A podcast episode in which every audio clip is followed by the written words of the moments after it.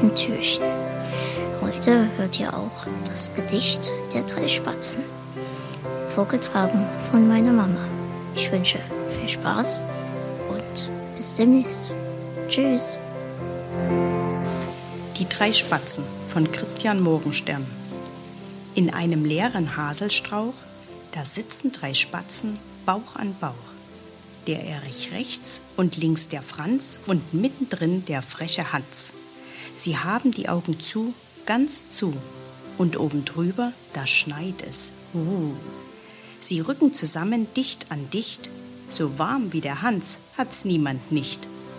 Sie hören alle drei ihre Herzlein gepoch, und wenn sie nicht weg sind, so sitzen sie noch.